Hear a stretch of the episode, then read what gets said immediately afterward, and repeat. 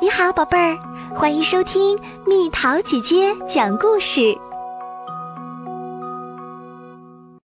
春分，吃过早饭，东东拉着爸爸去田野里挖野菜，在飘着柳絮的大树下，他们玩起了树蛋的游戏。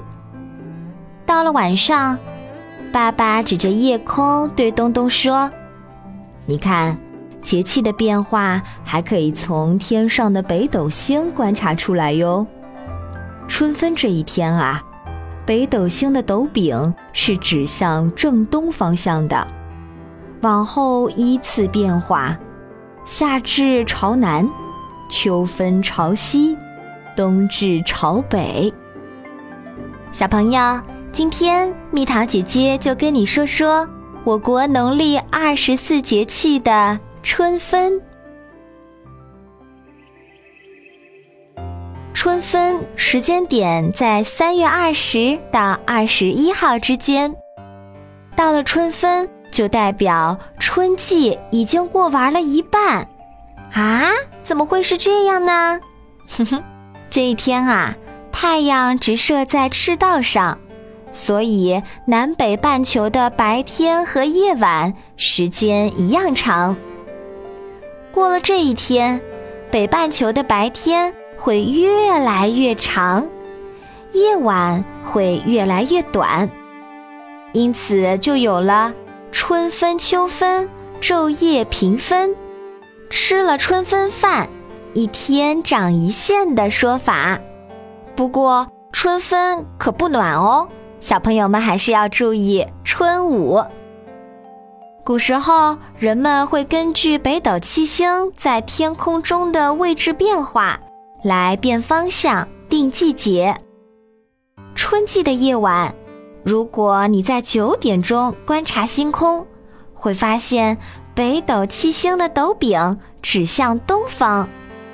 小朋友，唐代诗人贺知章写了一首诗。来描写春分时节的景象，蜜桃姐姐给你念念：咏柳，碧玉妆成一树高，万条垂下绿丝绦。不知细叶谁裁出？二月春风似剪刀。那么到了春分时节，会有哪些花都开好了呢？春分到，海棠花开得热热闹闹。海棠树最高可以长到八米那么高，小枝粗壮，幼时有短柔毛，成长过程中会逐渐脱落，成熟时树枝会呈现老褐色或紫褐色，这时就没有那些小时候的柔毛了。海棠花朵主要有红白两种，颜色非常的艳丽漂亮。春分时节，燕子也会归来哦。天气变暖，去年往南方过冬的燕子又会飞回北方，在曾经住过的屋檐下呢呢喃喃，飞来飞去，忙着修补燕巢。小燕子。穿花衣，年年春天来这里。我问燕子：“你为啥来？”燕子说：“这里的春天最美丽。”再来说说春分农作物。九九加一九，耕牛遍地走。田里人们继续忙着春耕。小麦已经开始拔尖儿了，小朋友们有机会可以让爸爸妈妈带着你去乡下走走看看，春风合唱，草长莺飞，这时正是放风筝的好时候。小伙伴们牵着风筝，迎着风跑，风筝高高升起，不时与空中的燕子相遇。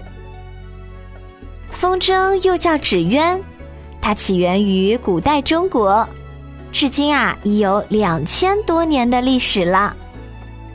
制作风筝时，先用细竹扎成骨架，再糊上纸或绢，系上长线。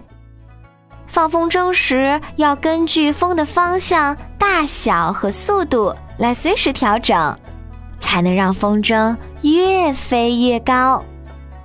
小朋友，在春分这一天，我们可以和爸爸妈妈玩一下树蛋游戏。春分到。蛋儿俏，春分这一天，好多人喜欢玩树蛋的游戏。那么，为什么要在春分这一天玩树蛋呢？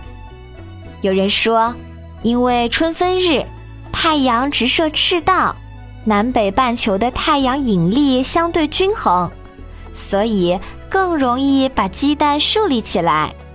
但也有人认为这种说法不科学。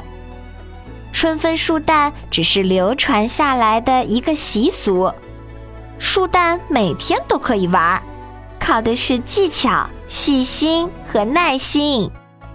其实啊，用放大镜观察，你就会发现，蛋壳表面有很多细小的凸起，三个小凸起接触到平面，就能构成一个支撑整个鸡蛋的三脚架。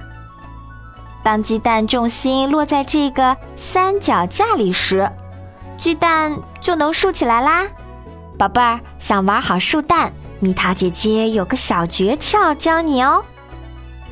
选择刚生下四到五天、表面光滑匀称的鸡蛋，让鸡蛋大头朝下，轻轻放在桌面上，静下心来，集中注意力，选好支点。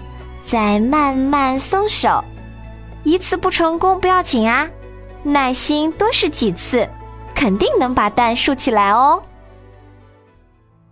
好了，宝贝儿，这就是关于春分的所有知识和故事啦。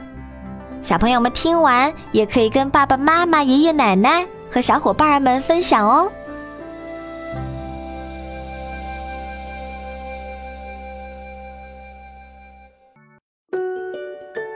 好了，宝贝儿，今天的故事就讲到这里。如果想和蜜桃姐姐聊天，可以在微信公众号搜索“蜜桃姐姐”，关注我，在每天的故事评论区留下你想说的话哦。晚安。